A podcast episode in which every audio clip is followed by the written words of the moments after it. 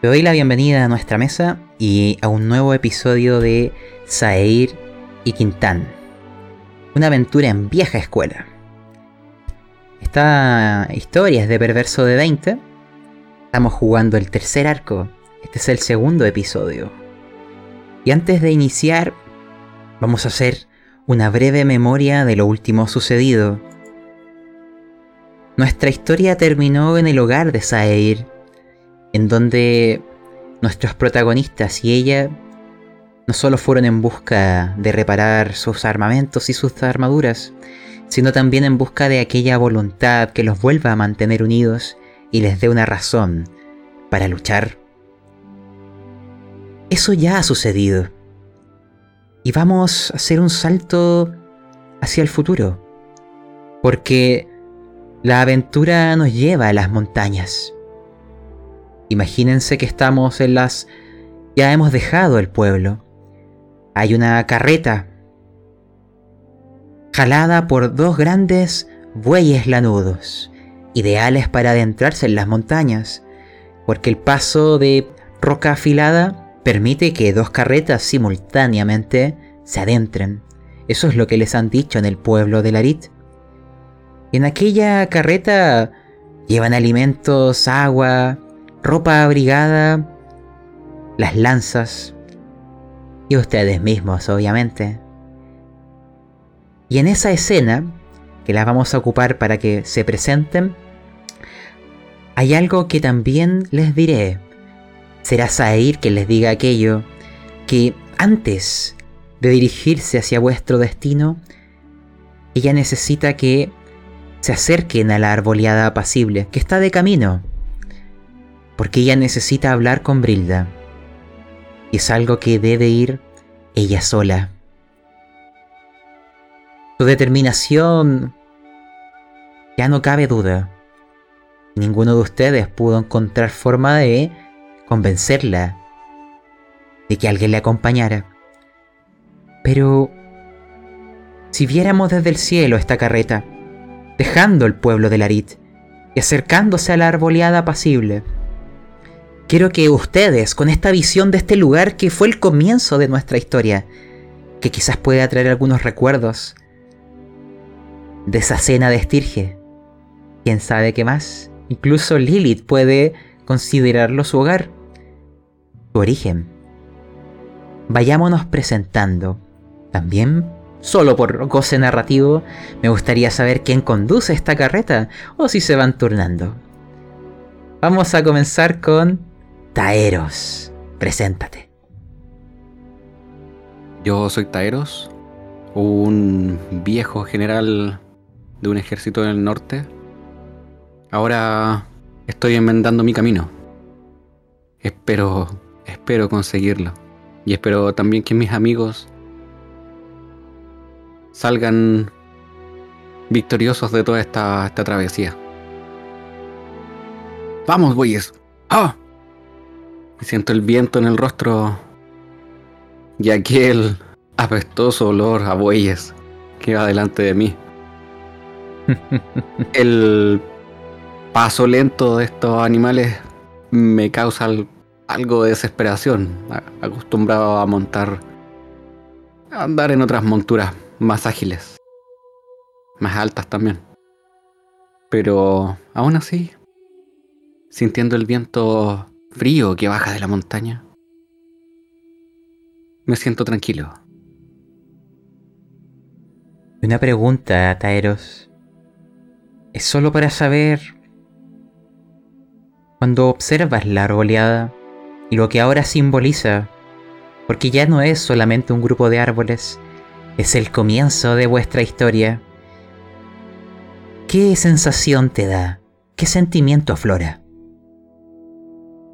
Flora la nostalgia. Sí, allí me topé nuevamente, tras largos años, con aquella hadita, Ondina. Allí también recibí el despertar de Centillo Florida. Y me siento aún más conectado con él, con esta arma floral, que poco a poco siento que estamos siendo uno. Y también recuerdo cuando, cuando cenamos estirge. O cuando me encontré nuevamente con mi amigo. Con el mago. Sí, con Celeborn. Son una mezcla de sentimientos bastante extraños. Nostalgia, alegría, desazón, pero también esperanza por un gran futuro.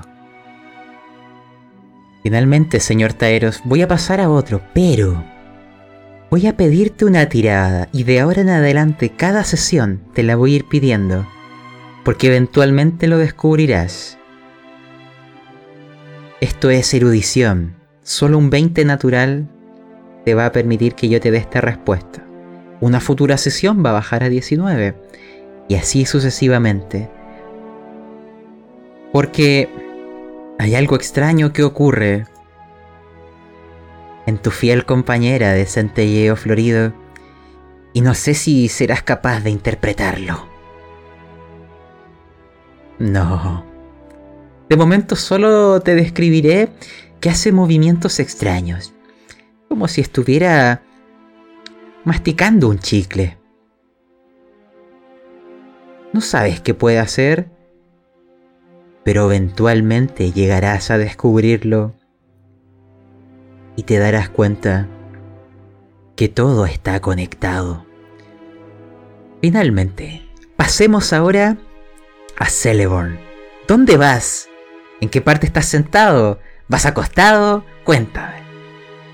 Ya, yo voy en la parte de atrás de la carreta, sin frío, por, por mi elemento mágico.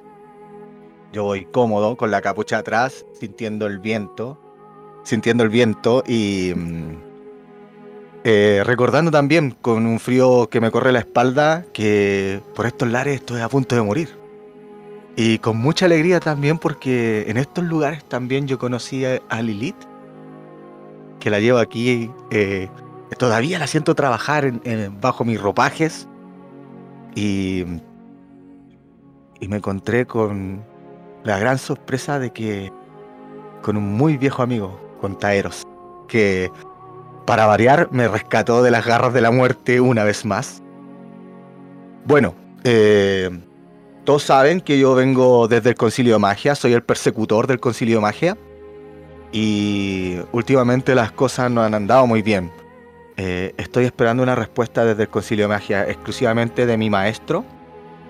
Eh, algo, algo ansioso también, muy preocupado y también muy preocupado aún por Sair y su comportamiento de los días anteriores, de esa tristeza que la había embargado.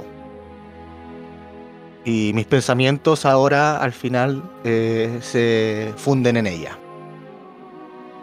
Le voy a hacer una pregunta también.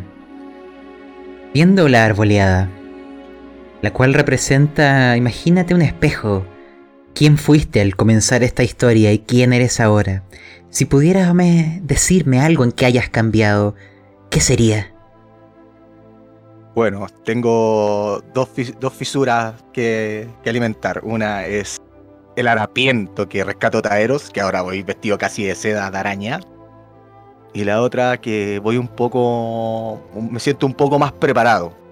Ya no me siento como el lastre de mi equipo. Por todos los errores anteriores. Vamos a pasar ahora a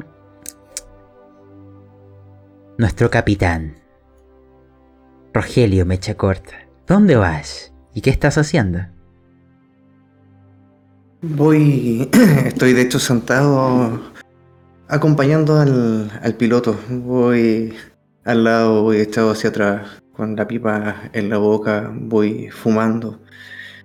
Me siento un poco más en mi a gusto ver la montaña, pensar en, en volver a ver esos salones hermosos. Eh, me siento ansioso. Y, y, junto con eso, mientras voy fumando y sintiendo lo amargo del tabaco, también recuerdo lo, lo triste porque si estamos aquí es para por lo menos yo, salvar a la niña. De un final que al parecer no va a ser muy, o no sería muy bueno. Así que me deja con un sabor dulce y agradable en la boca. Y claro, soy el capitán de, de Mar y Tierra. Partí siendo guardián en las tierras del norte, pero digamos que tuve una jubilación anticipada forzada. Y me fui al mar a, a probar suerte. Bastante cómico ver un enano en el mar y, y por lo que han visto es mi, mi segundo elemento. Eh, a eso estamos, a, a, poner a mi tripulación y todos mis elementos eh, para proteger a la niña. Y una pregunta, Rogelio. Porque por lo que entiendo hace mucho que dejaste las tierras de los enanos. Esto claramente no es tu lugar natal, pero ¿qué se siente después de tantos años? Porque no sé cuántos fueron. Dirigirse a una ciudad de enanos, porque no es lo mismo ver uno en un pueblo que ir a aquellos lugares recónditos bajo las montañas. ¿Qué siente tu corazón frente a lo que se aproxima? Me ha tocado el alma, amigo mío. Es complejo. No me fui en los mejores términos de, de la tierra de mi gente y, y tanto tiempo en el mar, no sé si me sentiré cómodo de nuevo estando allí o si ellos cómo me recibirán. Ellos a lo mejor ya saben por las razones por las que me fui eh, y me van a oler, van a saber que esto no es un enano, este enano huele a mar, no, no calza eh, me tiene bastante ansioso. eh, No, en realidad no. Quisiera estar feliz, pero no, no puedo estarlo del todo. Finalmente. Jones, dime en qué parte vas de esta carreta. Vas arriba, imagínense que es techada.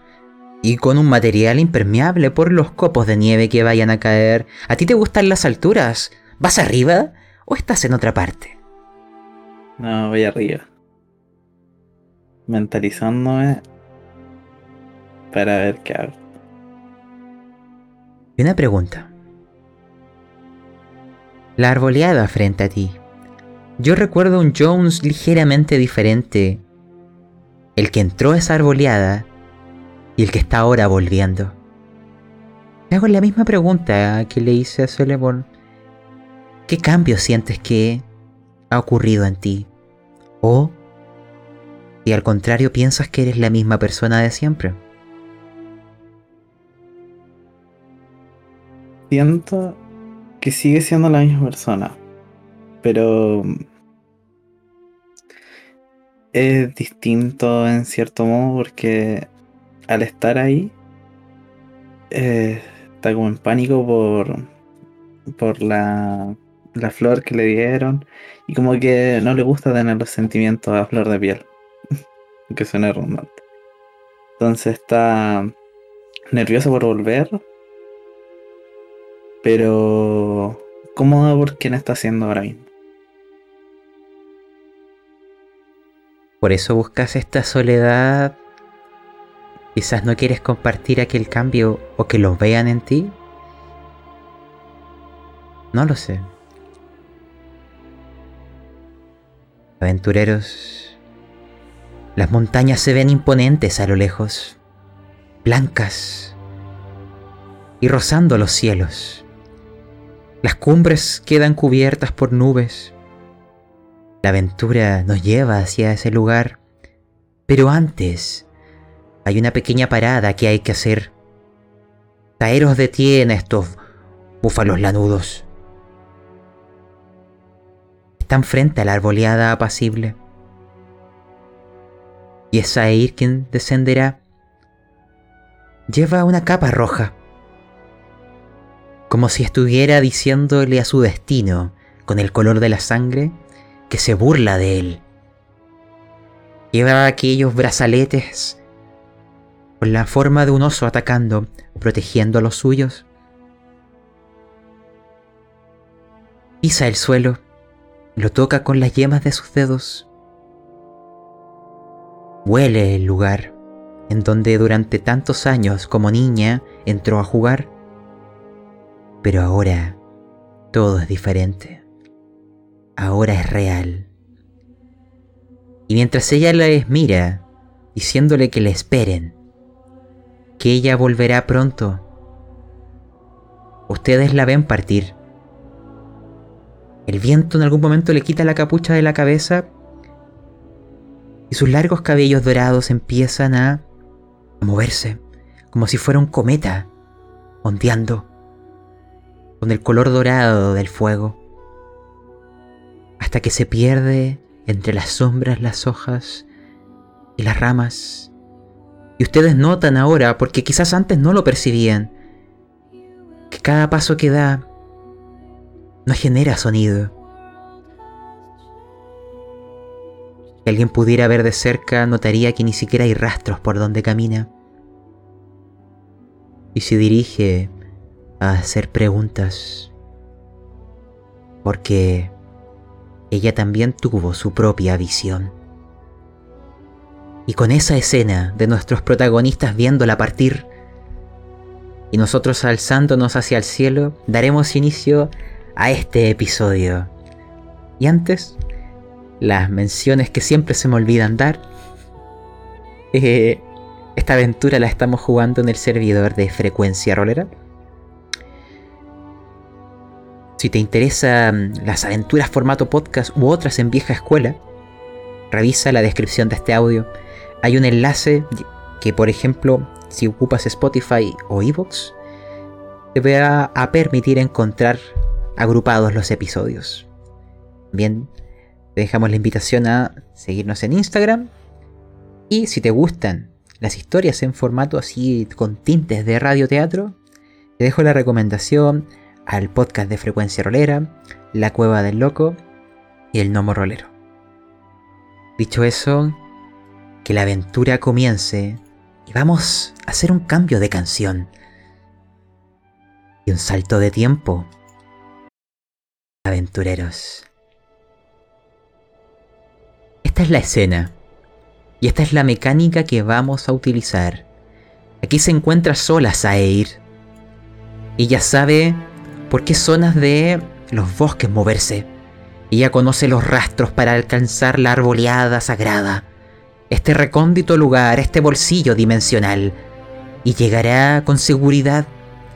En el camino en algún momento se esbozarán su rostro unas sonrisas al ver unas estirges entre las ramas observándola. Recuerdos de cuando ella aún creía en una ilusión, en una aventura que solo existía en su mente, pero ahora camina sobre la realidad. Ya ella ha cambiado.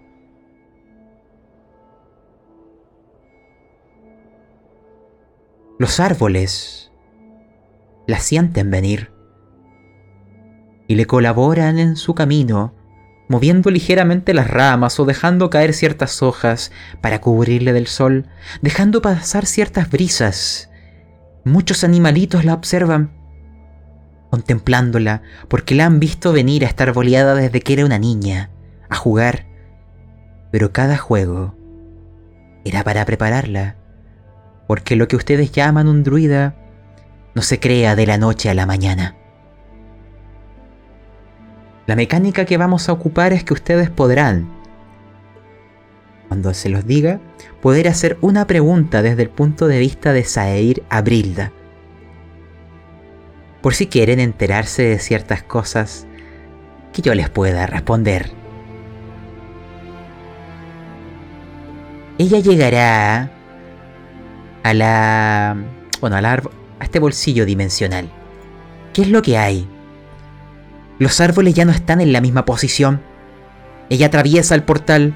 Están todos cerca de la casa de Brilda, inclinados, mostrando preocupación en sus rostros que solo alguien entrenado puede ver con nitidez, de pena, de preocupación. Sus ramas se mecen en una manera en que tienen ellos de comunicarse ve sobre esas escaleritas que llevan a la casa de Brilda que está acostada, y que hay muchas raíces conectadas a su cuerpo, han nacido desde el suelo y que Ondina está sobre ella ayudándole, auxiliándole. Imagínense que a nivel de, de cuidados médicos de ese estilo. Dentro de esta arboleada también se ven a lo lejos pequeñas sombras de animalitos que al ver a Saeir acercarse empiezan de a poco a dar un paso hacia adelante. Saeir mira hacia el cielo, a este lugar que no hay sol ni luna, y esta vez dejando huellas. Acerca a la escalerita, sube cada peldaño, los mismos que en el pasado ascendió, pero hoy significan algo completamente diferente. Y la imagen que se presenta ante ella es una brila muy resecada. Parece que incluso su respiración hace que la madera se rompa, que se astille. Sus cabellos que eran de color verde, ahora se ven amarillentos. Uno de sus ojos está completamente apagado, ennegrecido. El otro apenas lo puede abrir. Y en la mente de Saeir vamos a agregarle un flashback. Yo les comenté que en cierto instante cuando ustedes estuvieron aquí, Brilda le, le dio un regalo a Saeir y le dijo algo. Algo que nunca les revelé. Ahora se los puedo decir, era una breve oración. Que decía algo así. Cuando entiendas por lo que estás luchando, vuelve aquí sola. Y eso es lo que ella ahora ha hecho. Entonces, imagínense esta. Brilda, con el ojo que aún le permite observar su entorno, la verá llegar, la estaba esperando. Y pronunciará con dificultad las siguientes palabras. Será simplemente madera rozando con madera que permite que esos sonidos los entendamos como palabras. Son frases entrecortadas. Viste el pasado. Viste lo que te espera. Has despertado de tu sueño. Has aprendido la lengua de los tuyos. Genuinamente espero volver a verte en las montañas de piedra gruesa, porque ya están aquí. Y Sair ve que en el ojo que le queda a en su reflejo no se ve a ella, ve otro lugar, como si ella estuviera expectando una escena completamente distinta. Y es ahí donde ahora ustedes pueden hacerle preguntas ocupando a Saeir. ¿Quién tiene alguna? ¿Quiénes llegaron? ¿Qué estás viendo? Brilda, en este caso imagínense que Ondina empieza a darle una gran jarra de miel y mojar sus labios con salvia para que ella pueda hablar. Y ella simplemente dice, el quinto sello, los monjes y aquello. Celeborn. Puedes preguntar. Dentro de mis eh, flashes o, o visiones, ¿es todo real? ¿Tiene que ser así? Las estrellas han dicho su pronóstico. Quiero creer que puede ser cambiado. Genuinamente espero, y acá te dice algo raro, verte con mis propios ojos.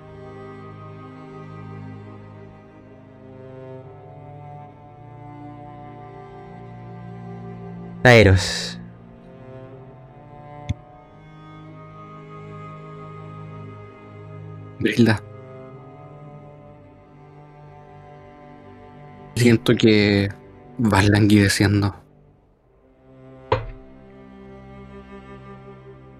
Si he de volver y si es mi destino. O tal vez no. ¿Qué pasará contigo? ¿Podré estar aquí? ¿Podré tener nuevamente tu compañía?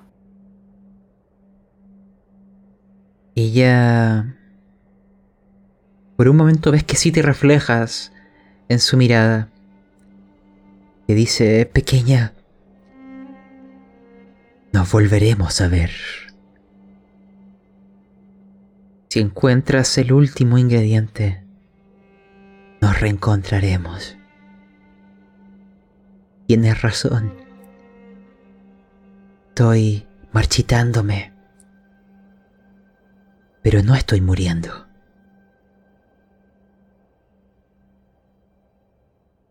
Esperaré en las montañas.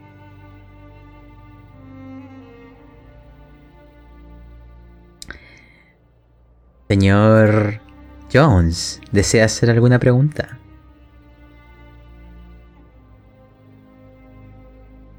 Pero Zahir se va a acercar, le va a acariciar el pelo, le va a dar un besito en la frente y le va a decir, voy a cambiar mi destino. Con mucho esfuerzo notas que vos una sonrisa. Porque a ella le advirtieron que no se eh, encariñara contigo. Siempre se ha mostrado distante. Pero si en su corazón pudiéramos sumergirnos, te tiene un gran cariño. Pero nunca lo ha exteriorizado. Ella pronunciará algunas últimas palabras ayudada de Ondina. Ten cuidado. Ellos te buscarán. No dejes que te atrapen. Sin embargo, recuerda, les sirves tanto viva como muerta. Mueve su brazo. Algunas partes del mismo se caen como astillas. Tu propio dedo empieza a fracturarse y ya apunta hacia los brazaletes que porta. Esos brazaletes simbolizan tu espíritu animal. He visto en ti. Apunta hacia los árboles a su alrededor. Todos estos árboles son retoños. Florecieron desde la última guerra. Todos sus padres murieron quemados aquel instante con las semillas que pude recuperar. Desciende a su alrededor. Hay animales, aves que desean verte. E imagínense que, siguiendo esas instrucciones, ella desciende al centro del claro que está al frente de la casa. Los árboles comienzan a rodearla. Con cada movimiento sus hojas empiezan a mecer. Las raíces comienzan a desparramarse por el suelo. La hierba comienza a quedar sepultada por ellas. Aves se acercan en bandadas. Animales de distintos orígenes, incluyendo un gran oso. Unas llamas, el agua, el viento, rocas, pequeños elementales. Todos se acercan a observarla.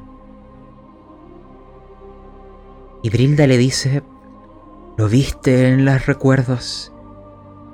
Ya conoces la lengua secreta.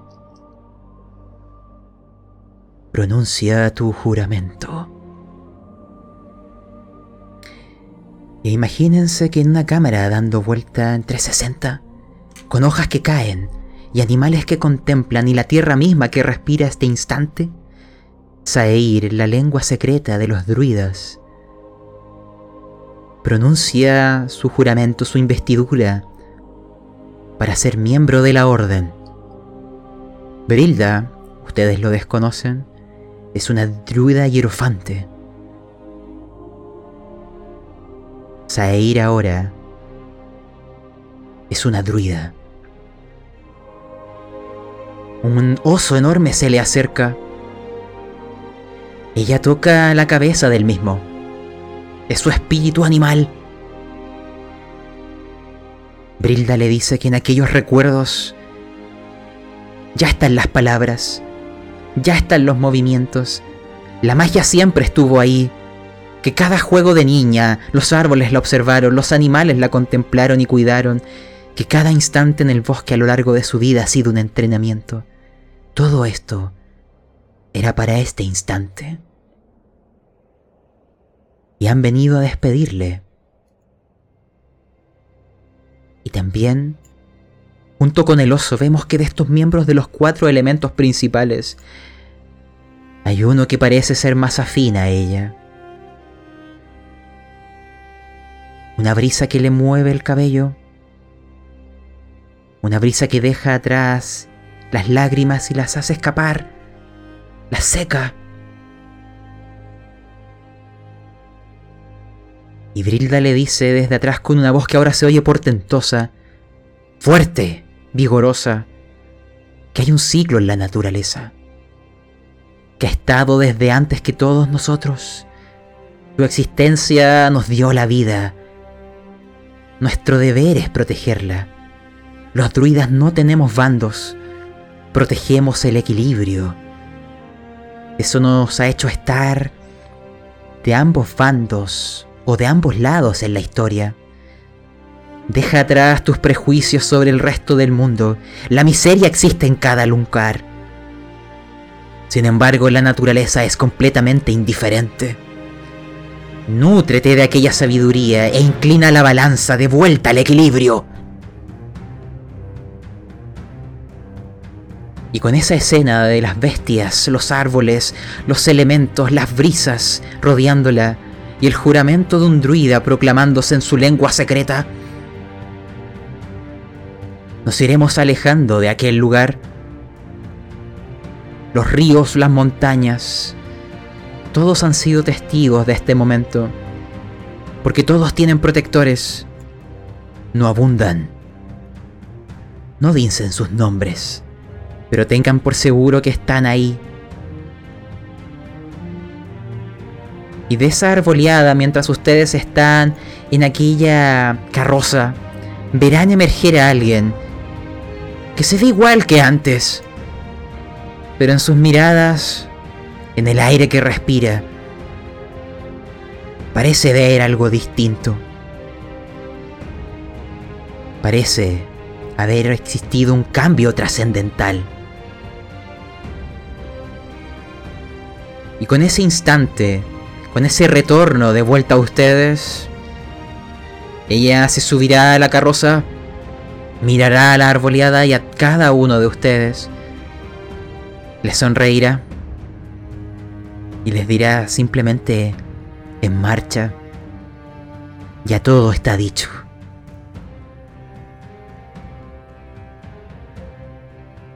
Y con eso, vamos a avanzar. Pero quiero que este viaje antes de llegar a lo que es el, el paso de roca afilada, ustedes me lo vayan adornando. Simplemente quiero saber instantes, fotografías, ya sea de día o de noche, en una fogata comiendo. Incluso les diré, Saeir trajo estirges en su mano para comer aquella nostálgica merienda. No sé quién la va a cocinar. O incluso si Celemon se atreverá a participar pero quiero que ustedes en este camino, porque allá en las montañas les aguarda su destino, el instante en donde pueden ser los héroes o caer en el intento, el destino de ahí depende y las estrellas contemplarán este momento. Le voy a ceder la palabra a Taeros. Quiero que tú me cuentes el primer instante de este viaje. Adelante. Hemos avanzado montaña arriba. La... El sol ha menguado y ha llegado su epitafio. El frío se ha hecho más presente aún. Ahora, entre las nubes, va saltando la luna y algunas estrellas brillan en el cielo tras estas nubes. El viento arrecia, sopla fuerte, las melenas bailan, las pieles también. Y allí, junto a una fogata, donde yacen restos de la comida que hemos cenado. Tuve que mentirle a Celeborn. Le dije que era puerco espín. Pero comió estirge. No se lo diré, claro que no. Ahora veo a todos dormir. Yo estoy afuera. Tengo las manos entumecidas. Siento vibrar a centelleo florido.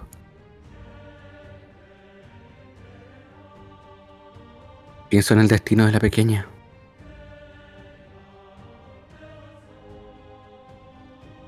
Ella volvió distinta, lo sé. Lo siento en su caminar, en su andar. Respira y se mueve de otra manera. Tiene otra mirada. Algo la ha hecho madurar. Y pienso en su destino. Y me esforzaré. Sí, claro que sí. Me esforzaré por protegerla. Y así avanza la noche. Cedámosle el paso ahora a Celeborn. Puede ser en la misma noche u otro día, pero ve contándome algún instante de esta epopeya que espero los bardos esparzan por todo el continente. Bueno, Celeborn eh, eh, estaba rico. Sintió que comió rico.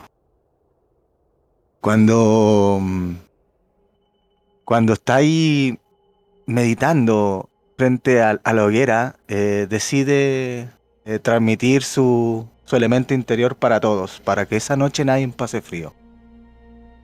Lo transmitió suavemente, se sintió como una brisa. Pero Celeborn en su interior guarda una satisfacción.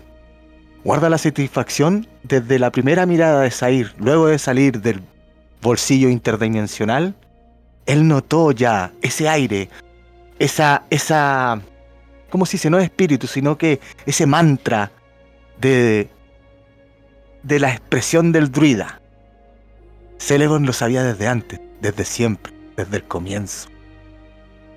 Y eso le da una fortaleza interior. Está realizado en ese minuto. Se siente realizado. Entonces su sueño es profundo, sabiendo que todos los demás pueden descansar sin frío. Celeborn, voy a agregarte una escena extra. Y una observación, dado que tú eres versado en estas artes. Notarás que... Ahora es más patente quizás que Saedir también ha empezado diversos instantes de meditación. Como que está en silencio y una especie de búsqueda interior. Pero, lo otro que te diré es lo siguiente. Veremos la respuesta de tu maestro, del concilio de magia. Imagínate esto. Quiero que me recuerdes lo que le enviaste, porque llegará un cuervo cargando un papiro. Ese cuervo es un ser mágico que se terminará deshaciendo cuando llegue a su destino. Pero antes de darte la respuesta, refrescanos la memoria. ¿Qué mensaje enviaste al concilio? Em, bueno, Celeborn, eh, escribí, escribí en un papel con tinta mágica esa tarde en la, en la taberna, antes de retirarnos a dormir, eh, escribí lo siguiente. Eh, envío una muestra de este líquido porque este fluido pertenece a la secta de esta deidad eh, oscura, que todo el concilio ya sabe quién es. Se solicitó información respecto a eso y se solicitó información respecto a los ramadaces que están cayendo en las montañas. Esa fue la información que se envió por el papiro. Y también se envió la información de que se, aproxima- se aproximaba una guerra. De acuerdo.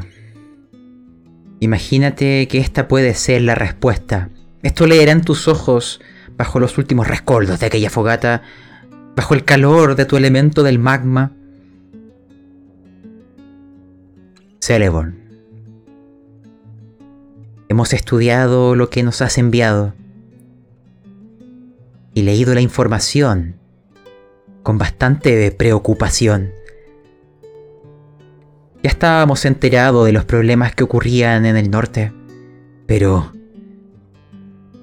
con estos hechos adicionales que nos comentas, tememos lo peor.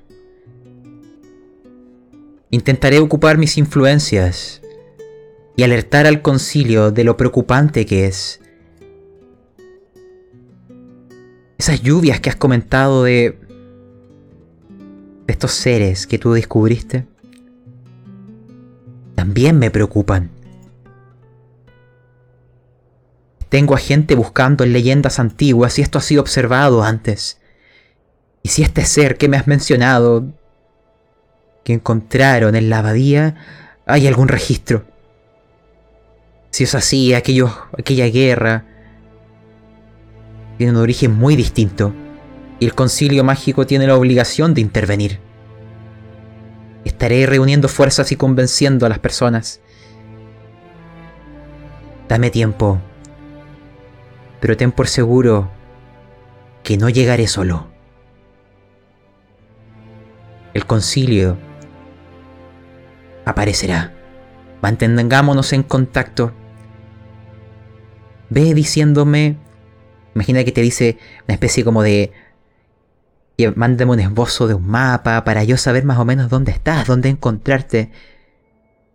Porque estoy buscando la manera.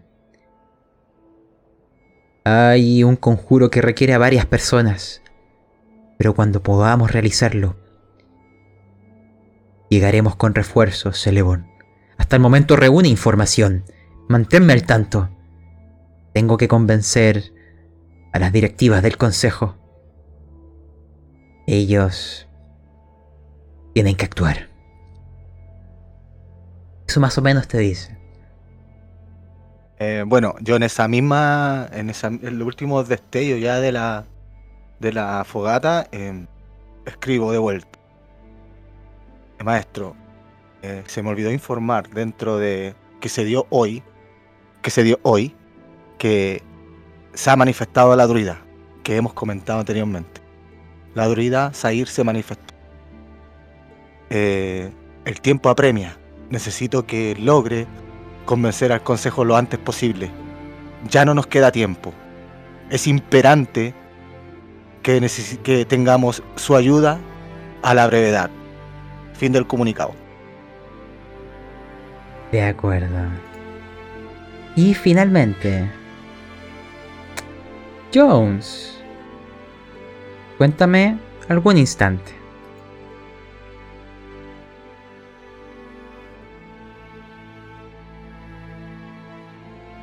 En una de las noches me acerqué a Rogelio, mi capitán, para comentarle mi preocupación. Me acerqué y le dije, Rogelio, tengo un problema. Tenemos varios problemas, Jones. Pero cuéntame. sí. ¿Te acuerdas de Volskak? Cuando lo hice, escupo el suelo. ¿Cómo olvidar ese cabrón? Y le pongo la mano y saco la puntita de. De la. de la. del veneno carmesí.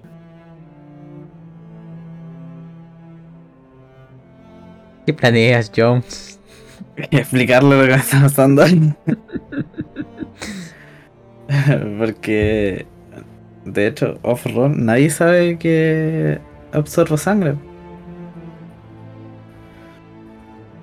Entonces, para entender, lo que tú le vas a contar es que tu arma se alimenta de la sangre o te pide la sangre de otros seres.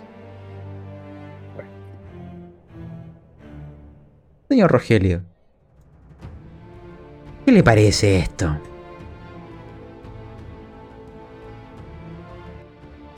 La, la miro. Mm. Quedo en silencio un momento y luego me pongo a reír. Siempre supe que eras un chupasangre, pero esto es absurdo. Eh, por un lado, disculpa por lo práctico, pero han funcionado bastante bien. No creo que ese punto de vista sea un problema. Pero a mí tampoco me, me da buena espina el hecho de que te estén pidiendo expresamente que les alimentes. Y no dudo de tu salud mental.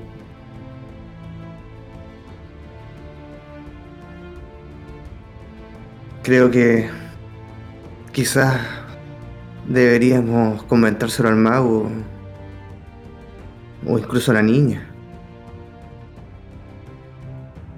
Pero, ¿y qué pensará ella de Virilda?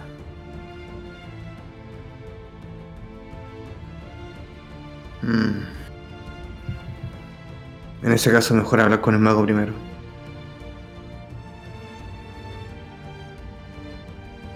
Porque esto excede mi competencia. Ni siquiera puedo decirte si son metálicas. Con un ojo difícil. Escríbame la escena. Y Celeborn.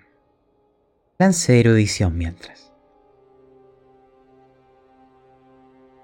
Me imagino nosotros acercándonos mientras Celemon está como casi en trance mirando el fuego.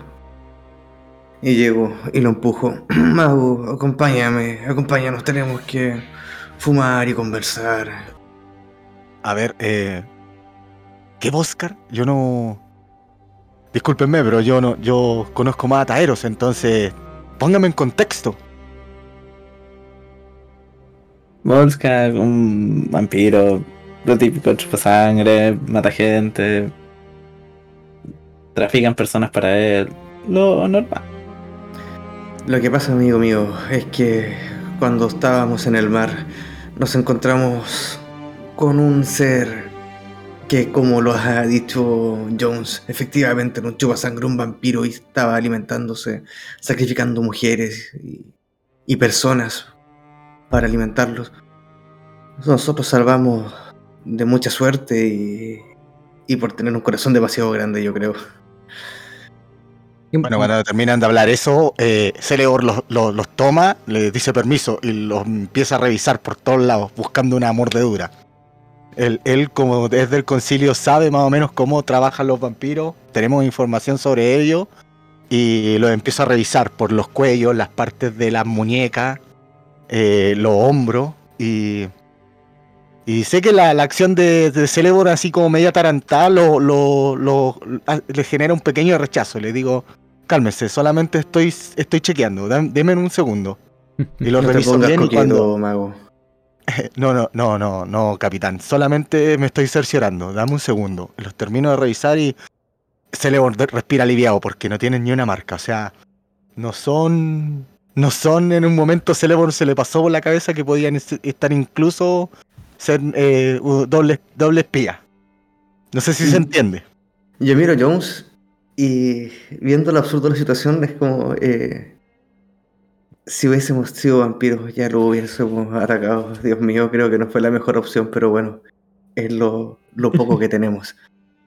Ya, Mm. hagámosla, hagámoslo breve. Muéstrale tus cosas al Sí. mago. Y un breve paréntesis que quiero hacer. Uno, dado que Taeros está fuera de esta escena, tú vas a tener alguna escena con Saeir. ¿Mm? Y el otro paréntesis es que acá se está haciendo mención a un one shot llamado Bordeando la costa de las sirenas, ¿eh? por si acaso. y ya, el arma está en tus manos, Celeborn. Hazme una Bueno, tirada de erudición. toma- La tiré. Está tirada, Master. Ah, ya, ya. Ya, mis manos, Mm. mis manos. La tomo, la tomo y le paso el báculo por encima. ¿Qué veo? Tú ves las armas clásicas que ha tenido Jones, dagas que parecen hechas de espinos y con un ligero brillo carmesí de vez en cuando. Notas que emana una fuente mágica, se siente esas- esa- ese tacto, ese poder contenido. Sin embargo, capa a tus conocimientos con aquella tirada. Te podría permitir a futuro Imagínate que tú estudiando tus propios libros de magia o pensando en el tema, a futuro hacer una tirada nueva. Pero al menos esta noche, quién sabe, han pasado muchas cosas, no es suficiente lo que obtuviste. La respuesta de Celeborn es la siguiente. Eh, eh, ¿Sabes qué? Es algo nuevo para mí. Eh, voy a indagar. Voy a indagar en estos días o esta noche o lo que nos quede de camino y ojalá logre una respuesta convincente o satisfactoria para ustedes. Pero sin que sepa la niña. En caso de que sea raro o mal. Dice mirándose las manos. Eh, le tomo las manos a, a Jones y le digo, pierde cuidado. El secreto está a salvo. De acuerdo. Y...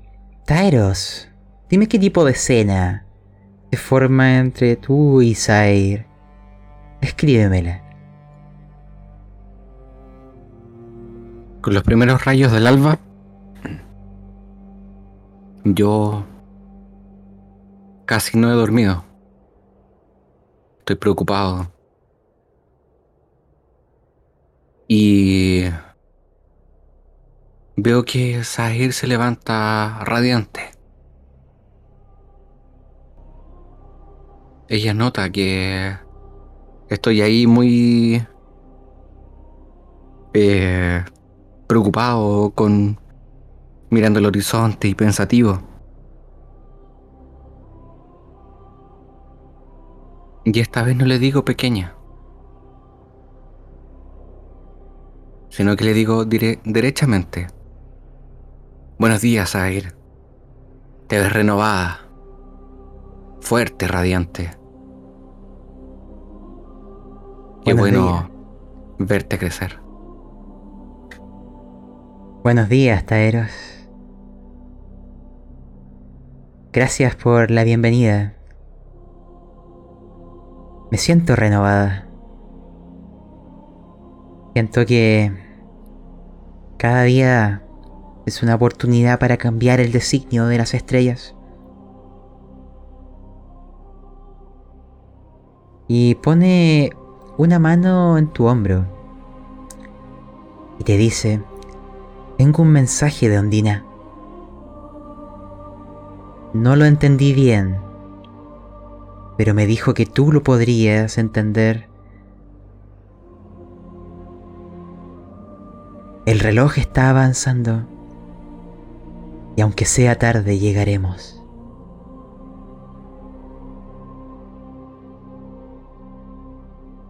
Cuando me dice eso, cierro mis ojos, vuelvo al pasado. Recuerdo aquella torre. Inmediatamente. Al abrirlos la miro y le digo, llegar a tiempo no siempre es lo adecuado. A veces llegar tarde es lo mejor que puede suceder. Todo a su tiempo. O quizás retrasado. Pero bien. Notarás una ligera sonrisa de centelleo florido. Porque, para que se entienda esta escena, es una mención a un, a un one-shot pasado. La velada más inesperada, el lugar donde Taeros obtuvo a centelleo florido. Y aquella frase significa literalmente lo que entendiste. Que ellos también acudirán. Pero elegantemente tarde. Como debe ser. Como debe ser.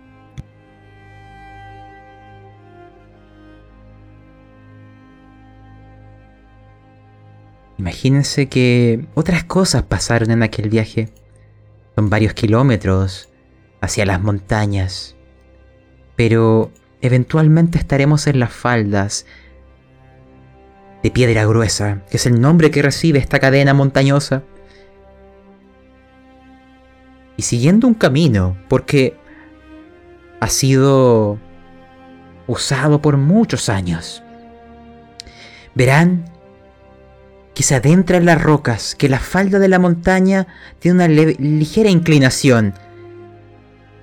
Pero hay paredes como si un titán hubiera entrado y hubiera separado las rocas y se hubiera abierto camino.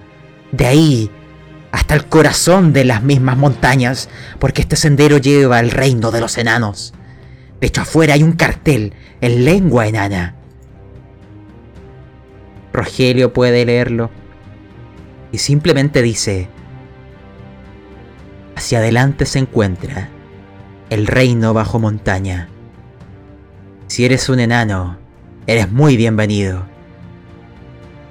Si eres un humano, también. Vengan. Las puertas para la gente de buena fe siempre estarán abiertas. Y ahora imagínense que empezamos a adentrarnos en este sendero como es como una serpiente, un agujero labrado en la roca con unos enormes acantilados hacia nuestras cabezas. Prácticamente la luz del sol empieza a eh, hacerse más pequeña porque hay paredes a ambos costados. Permite que, como les dije, caigan dos carretas y empezamos a avanzar serpenteando y ascendiendo. Pasa un día, pasa otro día. Y así sigue el camino. Vamos consumiendo los alimentos de la carreta, el agua.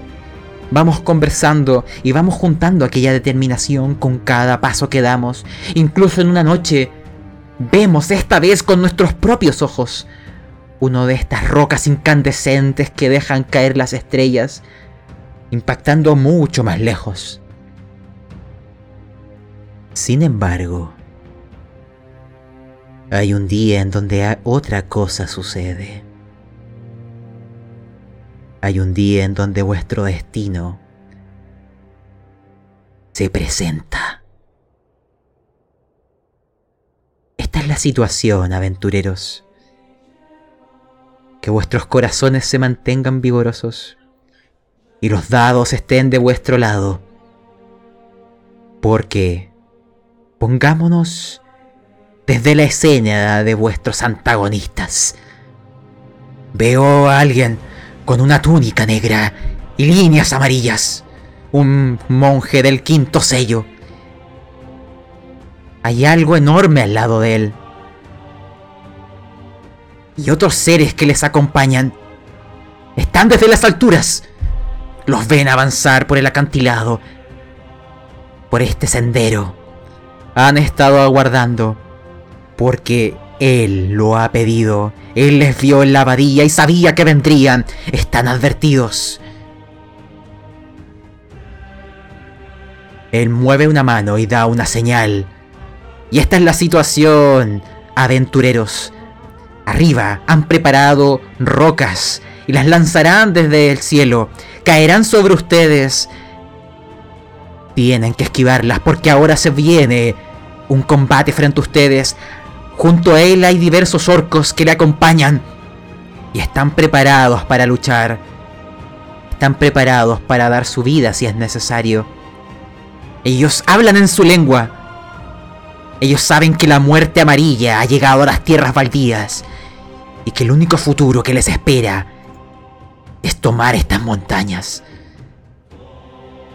Cada uno lance el siguiente dado. Primero, alerta para saber si serán capaces de prevenir el peligro. La dificultad es de 16. Taeros puede lanzar con eh, un más 2 por su entrenamiento militar como general. Siempre alerta. Lancen. En caso que llegue uno a salvar, podrá alertar al resto.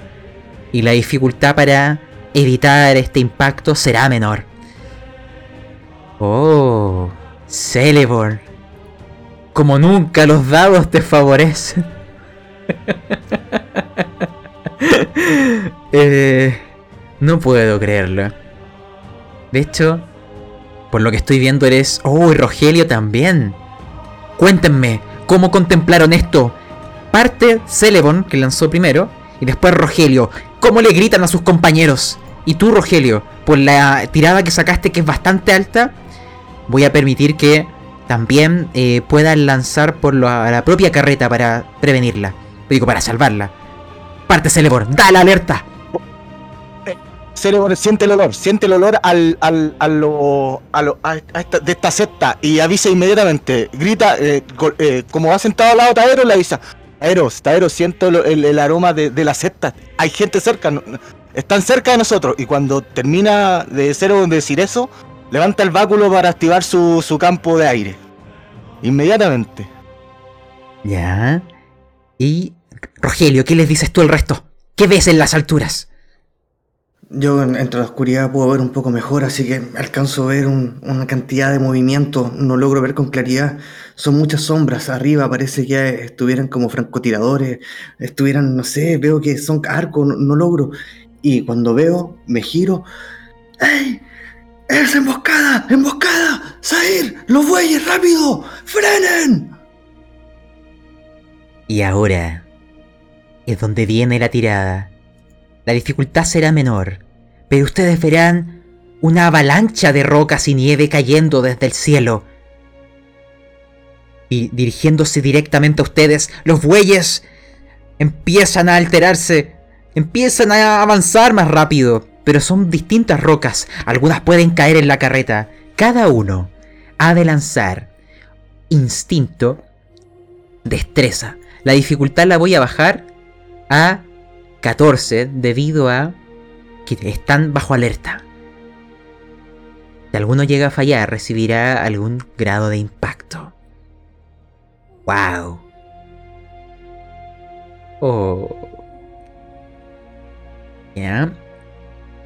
Les voy a ir explicando. Cada uno me tiene que adornar de manera elegante cómo logran esquivar estas rocas. Rogelio, veo que tú has fallado. Y Celeborn lo logra por lo, por lo justo, narrativamente. Esa, ese fracaso, considéralo que logra salvar la carreta o algún compañero de alguna manera, recibiendo tú el impacto. Transfórmame eso en la historia. Parte tú. Claro, al girarme y gritar creo que me expuso demasiado y las primeras rocas que iban cayendo, no sé, no alcancé a ver si fue Taeros o, o- o si era Zair que estaba al frente, pero salté, empujé el, cuer- em- empujé el cuerpo que tenía al frente y las primeras dos rocas me golpearon.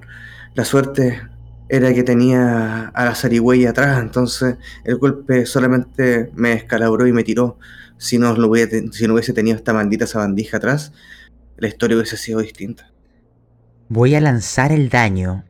Y dependiendo de lo que salga, cada uno me va a ir describiendo no solo cómo huyó, sino lo que observa. Es un de 20 de daño. Ahí están. Réstate aquello, es bastante. Creo que es el golpe más fuerte que has recibido. Y quiero entender, salió un 15. ¿Pero qué significan 15 de daño? Taeros, tú que lograste esquivar esto, descríbeme qué le ocurrió a Rogelio, qué significa aquel daño y cómo salvaste tú. Yo iba preocupado de los bueyes. Y justamente no me percaté del peligro que se que se estaba gestando ladera arriba. Rogelio me empujó. Efectivamente fui yo el que estaba distraído. Y cuando él recibió la roca, creo que que algo crujió. Espero que no haya sido ningún hueso. Espero que solo haya sido aquel roñoso escudo que porta. Celeborn, ¿cómo escapaste? Eh, como yo había avisado y había levantado mi báculo para activar el escudo de aire, claro, como no soy un mago con mucha experiencia, mi escudo no fue lo suficientemente fuerte para contenerlo todo. Pero sí en, el rango de 10 metros a la, redonda de mí fue, fue activo. Eso fue lo que evitó que a mí no me golpeara casi nada. Pero eso también me, jugó en contra porque no fue lo suficientemente fuerte como para poder proteger a todo el convoy. Jones, ¿cómo evitaste el golpe? Bueno, me escondí dentro de la carroza. No. no, estaba arriba. Claramente. Y mientras venían bajando, iba moviéndome dentro del poco espacio que tenía en el techo. Y en el momento en que escuché abajo ruido, tuve que bajar a tomar los caballos. ¿O qué era? No, eran bisontes, eh, o bueyes lanudos, o bisontes, creo que viste las Bueyes dos lanudos. cosas. Sí. No, Cualquiera de las dos, las tomé. De acuerdo.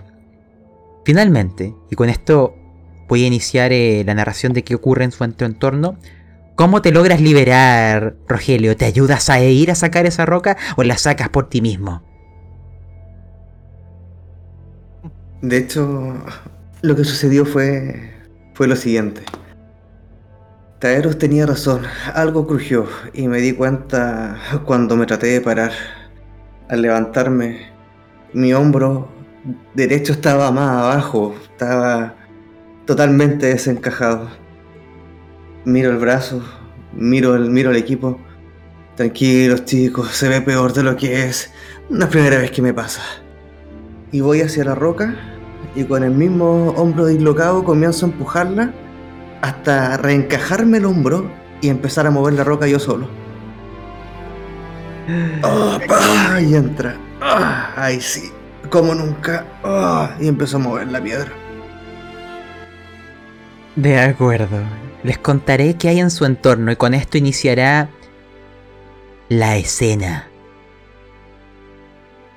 Los seis orcos que se encuentran arriba vestidos con abultados ropajes de pieles para prevenirse desde el frío, habían dejado previamente anclado en ese sector unas estacas y unas cuerdas y desde ahí van a lanzarse en descenso. Imagínense que en toda esta escena ellos se lanzan hacia abajo porque les han ordenado después de aquel eh, de aquella trampa, de aquella afrenta, ir a por ustedes. Imagínense que están bajando desde distintas direcciones. Son seis. Pero hay una figura que se queda arriba. Unas túnicas que ustedes podrán contemplar y confirmar. Son negras con líneas amarillas. Y hay algo.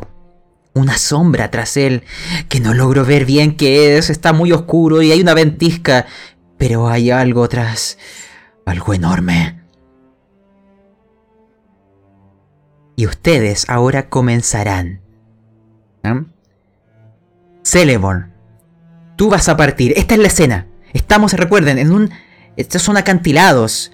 El espacio que hay entre ustedes son paredes que los aprisionan. Desde el frente, imagínate, dos orcos. Desde atrás, dos orcos. Y desde los costados, uno cada uno. Llevan cada uno, bueno, armas y unas armaduras de pieles muy abultadas y están gritando, envalentonándose si quieren, en su, en su lengua orca y preparándose para atacar. Celebon, tú partes, pero voy a permitirle algo a Taeros. Porque su arma tiene ciertos atributos. Uno de ellos se activa si es que da una arenga a su entorno. Y hay otro que es pasivo, que hace que la naturaleza les proteja si es que están cerca de él. Así que mejor, Taeros, iniciemos contigo, eres un general, las tácticas están de tu parte, alza la voz, arenga a tus compañeros. Amigos, espalda contra el carruaje. Así tenemos más posibilidades. No olviden que nuestro destino es cambiar el destino. Ustedes pueden. Y con eso daré un aura de valor a todos. Yo sé que ustedes pueden. Recordar, aventureros, que han de estar cerca de Taeros para recibir tal efecto, pero a nivel de mecánicas, les mejora su capacidad de lograr impactar en, en un combate. Así que, ahora sí, Celebon, tú partes. Ya, eh, yo como estoy posicionado, muy, yo venía sentado al lado de Taderos. Cuando nos bajamos del carruaje, quedamos cerca. Uno en cada extremo del carruaje. Estoy cerca todavía, ¿cierto? ¿Ya? Ya, y de- eh, estoy, eh, siento que estoy para el lado del muro donde viene cayendo el primer, el primer, el, el primer orco. Y yo, sin pensarlo, le disparo ya de frentón mi primera bola de fuego. Pero grande, la más grande que pueda hacer con dos puntos de magia. Ya. Descríbeme la escena. Y déjame ver algo. Tu nivel. Ya. Yo voy a lanzar por el orco. Pero descríbemelo. Bueno, él viene cayendo y yo le disparo directo a su ropaje. Como él viene con una ropa abultada, pienso que lo puedo in- incinerar. Pues que, puedo- que siento que lo puedo prender en llama antes que llegue al suelo. ¿De qué color son las llamas? Rojas, pues como, como el magma. Rojas con naranjo como el magma. Ya. Lanza 2 de 6. 2 de 6. ¿Eh?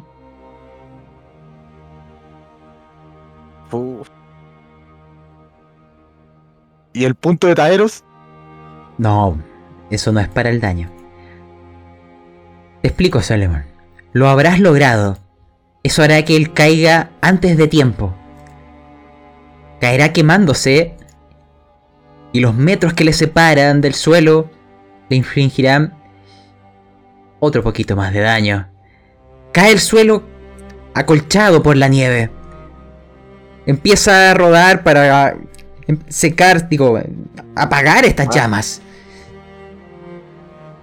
Pero está ahí aún, gritando por las quemaduras y mirándote con un odio visceral, diciéndole a sus compañeros en lengua orca,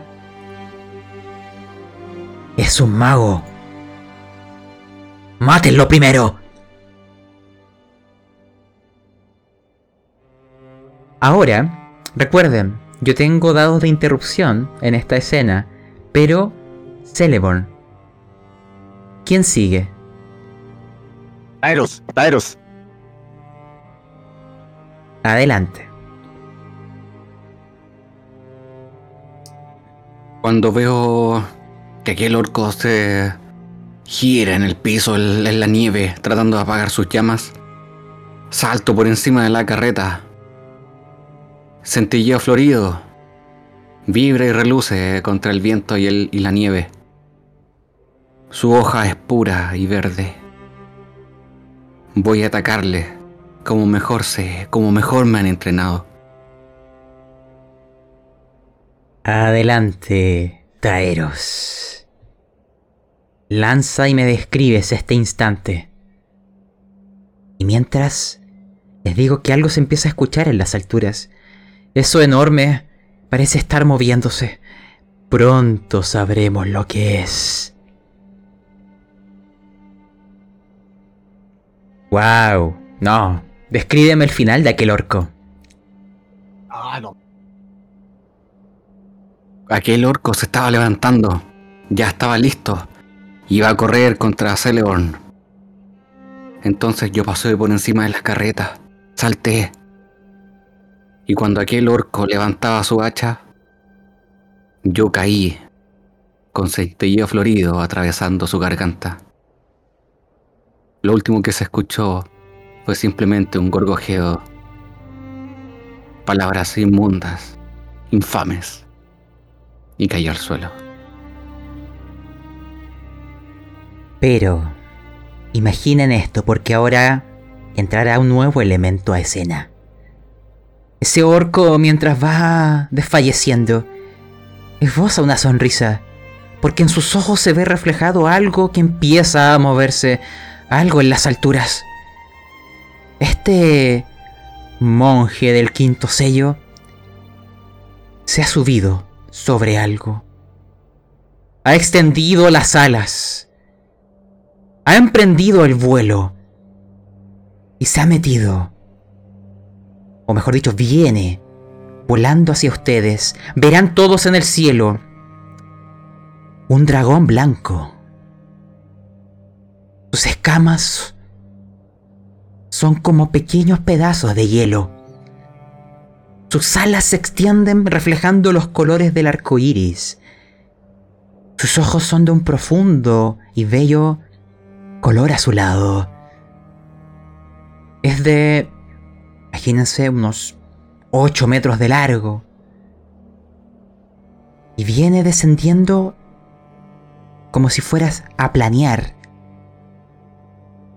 Y sí, voy a ocupar mi dado de interrupción y actuará. Abrirá su hocico y ocupará su arma de aliento. De ahí saldrá el hielo, el hielo polar, una oleada que barrerá por todo el acantilado, afectando a nuestros protagonistas si es que logran resistir esto. Les cuento, aventureros, porque sí, han despertado, están volviendo los dragones. Necesito una tirada de instintos. Pueden ocupar destreza para evitar el golpe o constitución para resistirlo. En ambos casos les sirve. Sin embargo, como hay poco lugar donde moverse, la dificultad es elevada. 16. Comprendo, Taeros. Master, Master, ¿puedo Sí. tirar con ventaja ya que mi elemento es el magma y puedo soportarlo mejor? Que no alcanzas a conjurar eh, en este momento. Pero es que eso, eso es como un pasivo mío, po. siempre está latente. Te doy un más 2. Ya. Ya, miren. Por lo que nos dice Taeros acá en el chat, él quiere ponerse al frente, así que Taeros, tú no solo fallaste la tirada, sino que voy a permitir que protejas a alguien que también la falló para tú, para que no reciba daño. ¿Ya? Veo que... Eh... Wow, ¿ya? Celeborn, sacaste una tirada eh, increíble.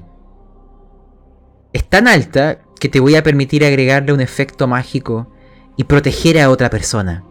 Porque es un 30. Te doy la libertad narrativa, elige a quién proteger, pero esta es la escena. Taeros, dime qué diablos estabas pensando cuando te paraste al frente, poniendo tu cuerpo contra el aliento, en pos de tus compañeros.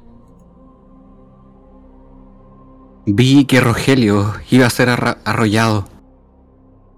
Y simplemente me lancé. Tenía que devolverle la mano.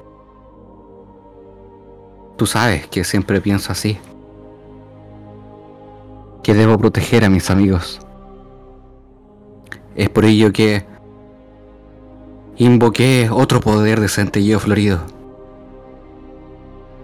aquellas, aquel manto vegetal que puedo conjurar con él y así esas enredaderas protegerle. Pero tenía que estar más cerca. Y eso me hizo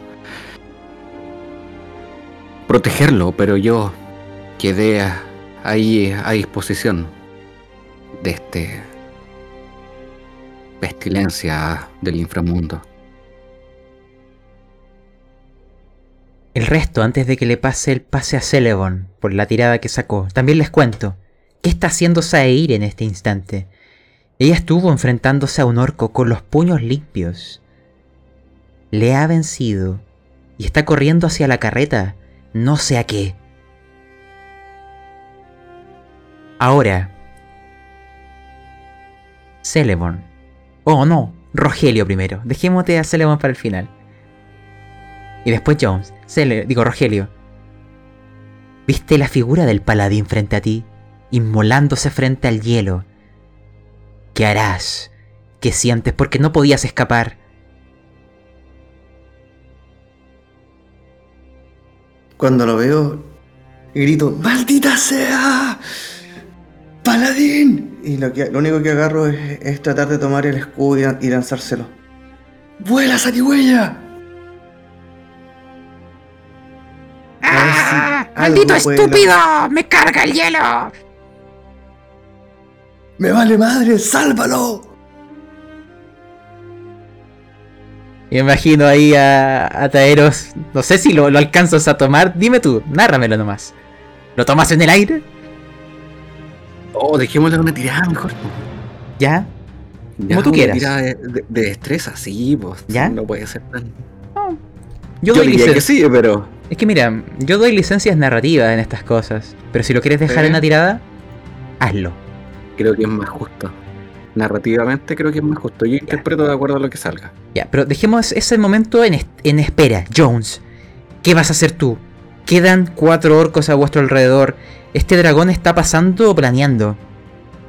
¿Qué harás? Oh, Agarrar que tenga más cerca.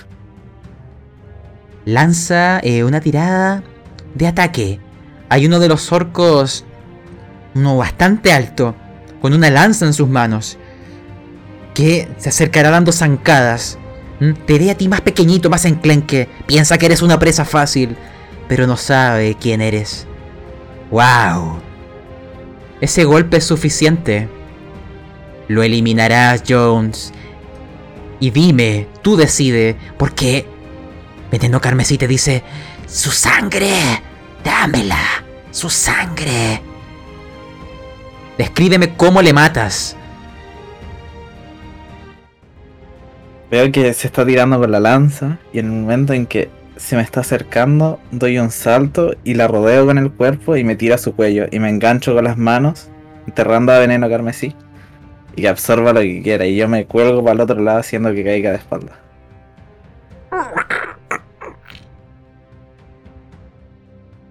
Ahora, Taeros, dime si tomaste o no el arma y después Celeborn. Rogelio lanzó el escudo.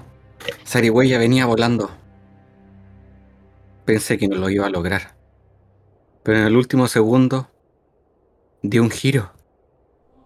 Y es como si Rogelio hubiese puesto ese escudo con su mano. Y me protegió. Justo en el último momento. E imagínate lo siguiente, que se escucha un... ¡Ay, otro estúpido! Oye, más cuidado. Que es el gracioso Taeros. ¡Ah! Otro idiotas. Son dos en vez de uno. ¡Rogelio! ¡Sálvame de estos estúpidos! Uno es mejor que dos.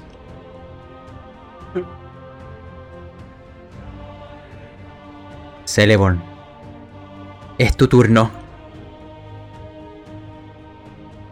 Bueno, cuando viene, viene el, el dragón eh, eh, eh, exhalando su aire de hielo, yo simplemente eh, levanto mi báculo y apunto directo a su boca.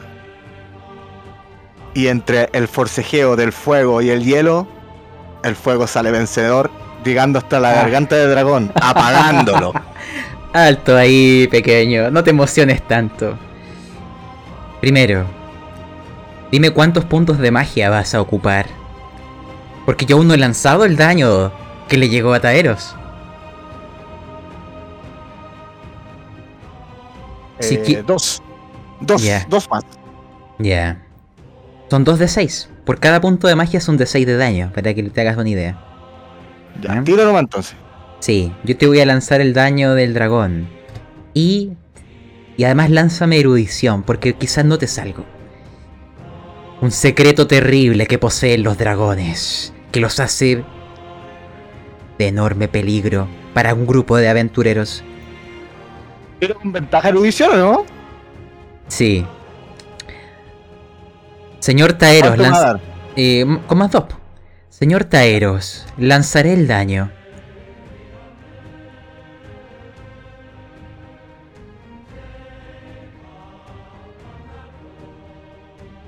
...12 puntos...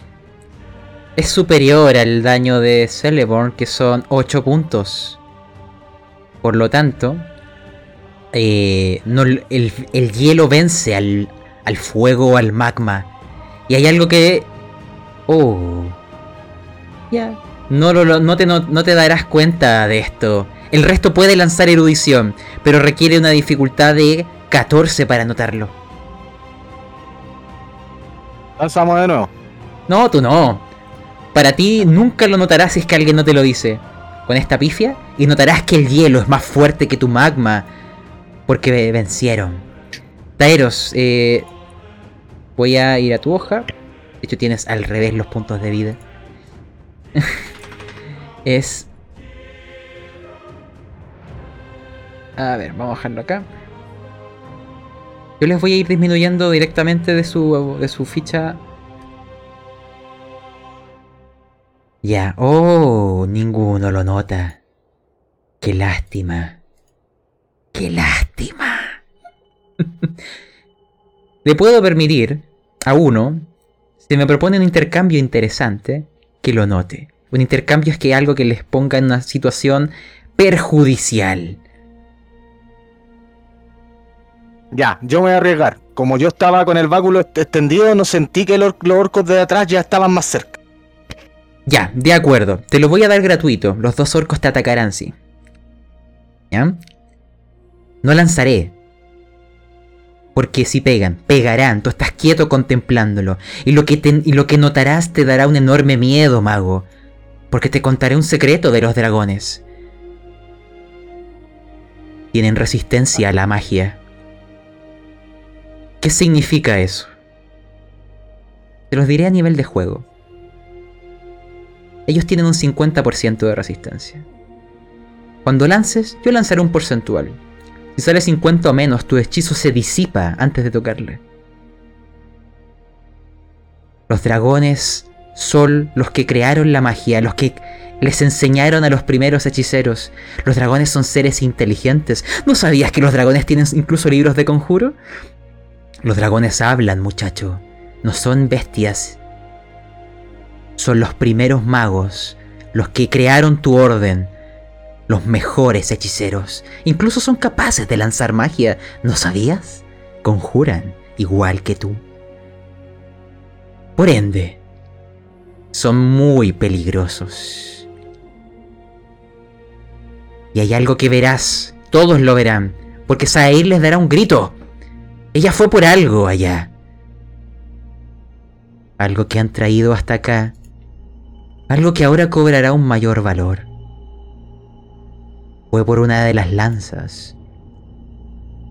Una de las lanzas de dragón. Las lanzas que los jinetes ocuparon. Las que dicen que son capaces de atravesar el corazón de un dragón. Y ella portando una de esas lanzas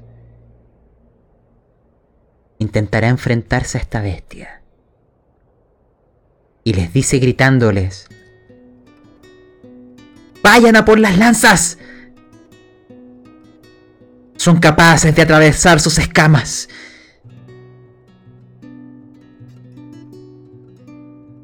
Y Celeborn, lanzaré el daño para ti. Cada orco, o sea, los dos, es un D6 cada uno. Oh, lo restaré de tu hoja. Pero esta es la escena en la que te dejo. Y el dragón, les voy a decir lo que va a hacer porque va a caer ahora al suelo. Y jinete y dragón lucharán contra ustedes. ¿Mm? Celeborn, tú caes al suelo con dos tajos en la espalda. Empieza a manar la sangre y calentar la nieve, teñirla de rojo. Hay dos orcos atrás tuyo, los miras de reojo y tienen ambos espadas. Y se preparan para darte el golpe final.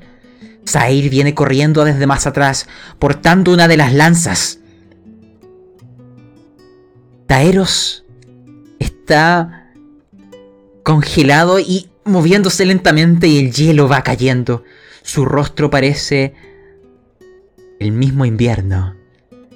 Rogelio está alzándose contemplando a su compañero después de lanzarle el escudo. Y es Jones quien se alza victorioso después de este enfrentamiento con el orco. Quedan, recuerden, cuatro orcos, este jinete y el dragón. Y él les dice, el jinete mismo, una voz que parece hacer remecer las rocas. De hecho, no parece inhumana. Lleva unas túnicas y su rostro está oscurecido, no ven quién es. Pero no es que no le llegue luz, es una oscuridad perpetua que le rodea.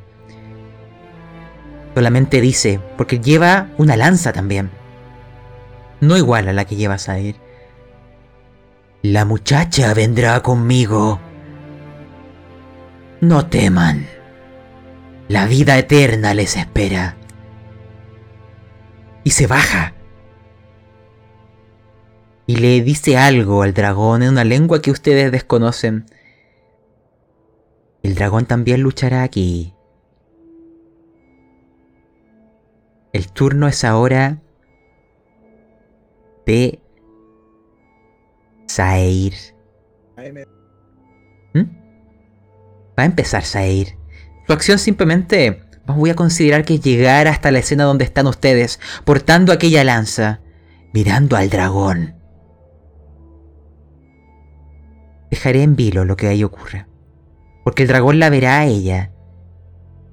Y empezarán esas patas traseras y delanteras apretando las alas, acercándose como un depredador sediento, moviendo la cola de un lugar a otro, cuidado que no les golpee, y abriendo las fauces y mirándola detenidamente con aquellos hermosos ojos azules. Parece estar riendo. Mientras el monje, moviendo esta lanza en el aire, los mira, hace un, hace un movimiento con la lanza dibujando prácticamente un círculo sobre la nieve. Y con la otra mano les hace la seña como de vengan. Yo les enfrentaré. Taeros, tú vas a partir. En aquel momento temo por la vida de todos. Y no lo dudo. No lo dudo. Entierro fuertemente a Centelleo florido en, el, en la nieve y en la roca. Y así y comienzo a hacer una invocación. Oh, tierra. Oh, praderas. Vengan a mí. Traigan la naturaleza y la vida y e invoco a aquel golem. Aunque me quite muchos, mucha vida. Y comienzo a ver cómo mi mano se vuelve un poco, parece raíces, corteza de árbol. De acuerdo. Voy a transparentar un poco lo que está ocurriendo. Hay una habilidad especial de centelleo florido, una que requiere un enorme sacrificio, el cual Taeros está realizando. Escucharás del propio centelleo que dice, ¡Uh! Es tiempo de una gran broma. Porque de, de la propia espada, distintas raíces, zarcillos, flores y frutos empezarán a rodear a Taeros. Y una especie de golem vegetal empezará a formarse de unos 3 metros de altura, hecho de la tierra misma. En su interior, y en este caso lo está haciendo voluntariamente Centelleo Florido, porque no es necesario que estés dentro. Pero Centelleo Florido está rodeándote para protegerte. Porque estás bastante mal herido. Basta un golpe para matarte, Taeros. Así de herido estás.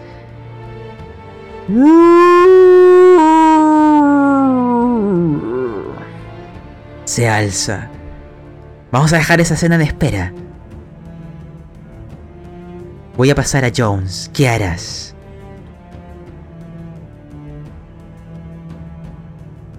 Voy a ir de putazos. ¿A quién? No, voy a gritar Magnolia Liliflora y voy a invocar al pajarito, que son los pétalos.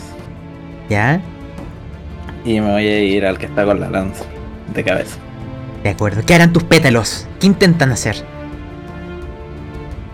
Van a la nariz del dragón y a los ojos. Ya. Porque tiene bien abiertos. De acuerdo. Quieren entorpecer su mirada. Me gusta. Vamos a ver, eso va a ayudar a Zair. ¿no? Entonces, vamos a ir viendo distintas escenas porque todo está en simultáneo. Antes de. Eh, porque voy a dejar a Celeborn para el final. Celeborn. Ahí hay una información que debo darte. ¿Ya? Porque estás cayendo, herido. Y oirás una voz. De Lilith. Vamos a tener esa pequeña conversación que es, es mental, ¿eh? no son con palabras. Y después pasaremos a Rogelio. Maestro, ma- maestro. Eh, tengo algo que decirle. No sé si es una buena idea, pero ya terminé lo que tenía que hacer, pero hay, hay un problema. Eh, sí. Eh, requiere que se saque la túnica, o mejor dicho, la túnica va a, a separarse de usted, lo hará más vulnerable, pero he terminado mi invención, maestro. Va a estar muy orgulloso de mí. Ay, Lilith. Lilith, lo dejo todo en tus manos. Adelante.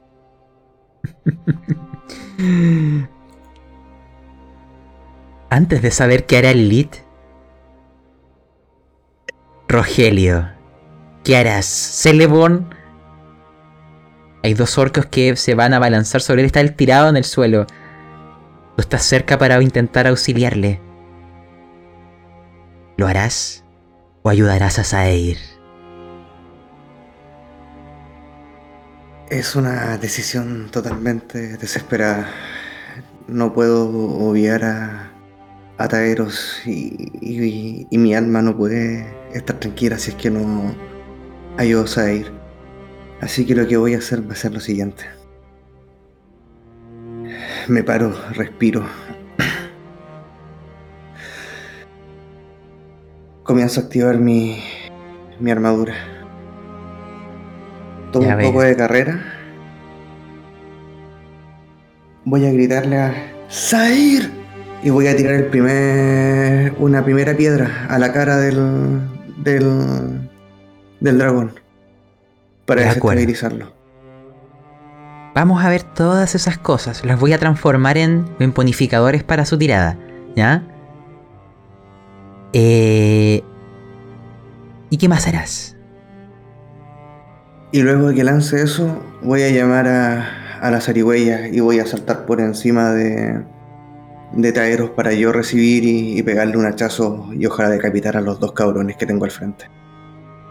De acuerdo, es una variación de la maniobra de lanzamiento de enano. Este es el autolanzamiento de enano. La guillotina enana. De acuerdo, mira, estos orcos están abalanzándose sobre Celeborn, dado que les dijeron que era un mago, hay que matarlo antes de que siga conjurando. Por lo tanto, están más concentrados en él. Te daré un más uno para esta tirada. Lanza... Eh... Bueno, veamos si les impacta, pues, simplemente. Vamos, Rogelio. Porque en paralelo veremos la acción de Lilith.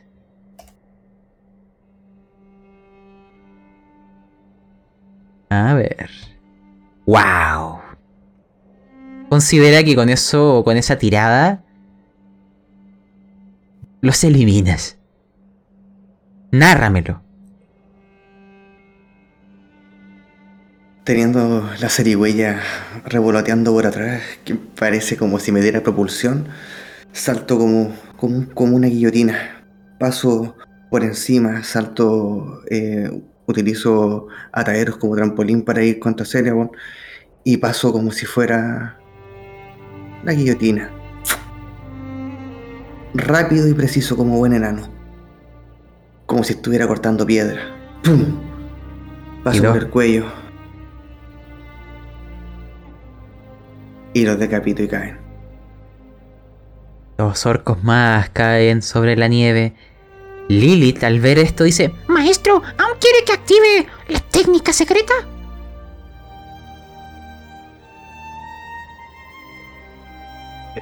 Creo que ya no es necesario el lead. Gracias al capitán me he salvado por un pelo. De acuerdo, maestro, pero vaya juntando muchas moscas. Estaré impresionado de lo que he logrado. Créeme, las tengo. Ahora vamos a ver el lanzamiento o la acción de Zaire. Porque Jones le ha ayudado. Rogelio también. Voy a hacer un lanzamiento de dado. Solamente quiero saber cuánto llega a salir. Oh. No va a ser suficiente. El dragón hará a un lado esos pétalos. Exhalará por un momento una ligera ventisca y caerán congelados al suelo y seguirá avanzando. Saeir, al verlo tan de pronto encima, como si se hubiera acelerado, como si hubiera patinado sobre la nieve, evitará el, el intento de atacarle y se deslizará por debajo de él, debido a que es más alto, y esquivará el mordisco. Y el dragón simplemente seguirá patinando, dará media vuelta, le mirará con una sonrisa maliciosa, disfrutando este instante. Y hablará en una lengua que ustedes no entienden. Y se preparará para su siguiente acción. Vamos a ver, porque Jones está con el monje. Quiero que ahora me vayan describiendo en qué parte estarán. Está el monje. Está el dragón. Si no me equivoco, quedan dos orcos. Los cuales se van a acercar al monje. ¿Quiénes se enfrentarán al monje y quiénes se enfrentarán al dragón? Yo voy por el dragón. Tengo que ir a apoyar a Sair. Celeborn, ¿a, a qué grupo irá? Eh, me voy a incorporar y voy a ir a por el monje. Ya. Eh, yo sé que John ya está con el monje. Falta Taeros en este golem. ¿Qué harás? Iré por el dragón. De acuerdo. Vamos a ver primero la escena con el monje. Como si esta película se separara en dos partes. Dos situaciones en simultáneo. Imagínense esta escena en este acantilado, en esta prisión que impide que solamente ustedes puedan contemplar esto. Ni los cielos lo verán. Dentro de estas montañas, en este paso de rocas afiladas, encerrado por las paredes de los acantilados, oscurecidos por el manto de la noche, vemos a este titán vegetal que lleva en su corazón al paladín Taeros. Centelleo florido ha crecido y le protege y avanza dando pasos que remecen la nieve bajo sus pies como una enorme máquina, como un golem de musgo, de ramas, de flores y cerezos, dejando un exquisito aroma mientras avanza, dirigiéndose hacia este dragón blanco que viene moviéndose a enorme velocidad como una salamandra. A sus pies, a tu lado, Saeir portando la lanza de dragón, la Dragon Lance. Va cargando hacia el frente, esperando el momento en que tú le puedas dar la oportunidad, porque aquella lanza puede perforar las escamas. Las leyendas lo decían. Son capaces de atravesar el corazón de un dragón. Y en el otro lado vemos a este monje del quinto sello. Esperando que ustedes se acerquen. Rogelio, reincorporándose su armadura, recomponiéndose. Jones con las dos dagas sedientas de sangre. Y. Perdón. Y Celeborn. Junto a Lilith, intentando apoyarles. Escuchan la, risa de este monje. Parece distante, atemporal. Incluso se remece un poco vuestro entorno y cae nieve que estaba entre las fracturas de las rocas. La lanza la tiene en una de sus manos, la toma con la otra y parece reír. Y espera dentro de este círculo de la nieve que ha formado con la punta de ella. Y pronuncia una palabra que ustedes sí conocen, dentro de un lenguaje desconocido. Shemoch, el nombre de aquella deidad. Y parece que el, el enfermizo color amarillo de su túnica brilla con más fuerza, como si fuera el corazón del sol. Y aguarda. Y ustedes en ambos bandos, corriendo hacia vuestro destino, la escena se irá congelando en ese preciso instante. Y aquí iremos cerrando la aventura de hoy. Así que ahora, fuera de la historia, sus palabras finales, aventureros. Partamos con nuestro titán Taeros, que ha despertado el secreto de su espada. Oh, estuvo intensa la, la sesión. Y la verdad es que Tairo estaba súper preocupado por sus amigos, entonces se tuvo que arrojar, inmolar, sacrificar todo lo que tenía por protegerlos, como un paladín debe ser. Y es... Celeborn, ¿qué le pareció esta sesión? Eh, dramática, dramática. Estamos a- frente a, a algo que hace siglos no se veía. Entonces, eh, no tengo quejas, tengo quejas. Celeborn está que está, está, está, está disgusto, está disgusto Celeborn. Pensó que con esa, con esa gran tirada iba, iba a poder lograr eh, por lo menos neutralizar el hielo del dragón, pero no, no resultó. Son más poderosos de lo que imaginamos. Jones, ¿qué te pareció esta sesión? Mira, segunda vez que me dejas a puertas de matar algo.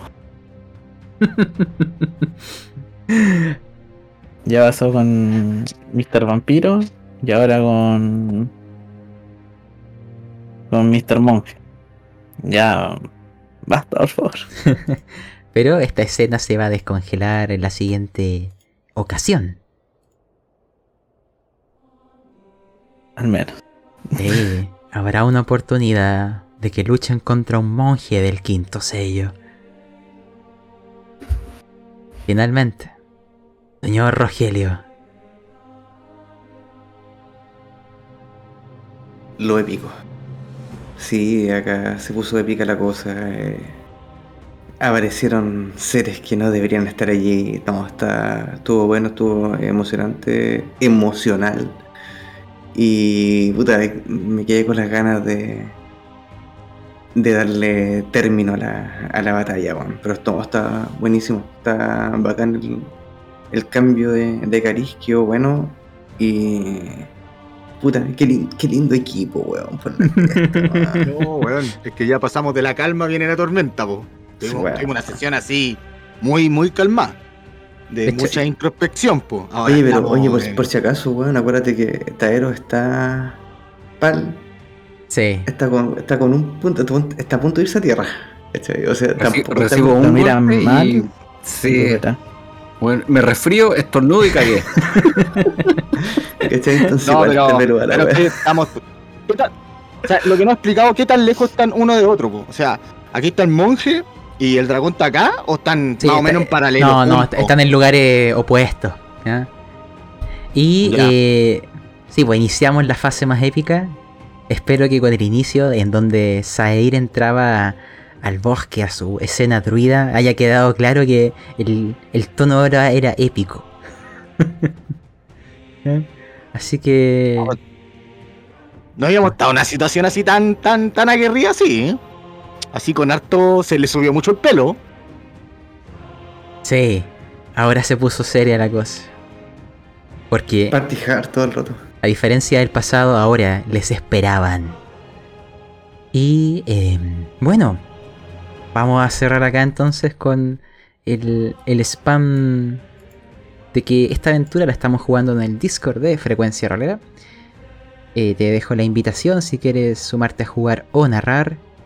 También, si te gusta esta aventura de vieja escuela, busca en la descripción de este audio hay un enlace que te va a llevar a las listas de Spotify e Evox con todos los episodios de Vieja Escuela o de otros sistemas de juego. En el episodio de hoy se mencionaron hechos del pasado, que son dos one-shot anteriores. Uno es Bordeando la Costa de las Sirenas y otro es La Velada Más Inesperada. Están asociados a la primera aparición de nuestros protagonistas y a cosas que ocurrieron que tendrán consecuencia en esta mini campaña. Finalmente, si te gustan eh, las historias con tintes de radioteatro, de dramatismo como lo que estás oyendo, te recomiendo otros podcasts, como el de Frecuencia Rolera, La Cueva del Loco y El Gnomo Rolero. Dicho eso, hasta que las estrellas sean propicias y nos vemos en el paso de roca afilada. Hasta pronto. Hasta pronto. Nos vemos. Hasta la próxima.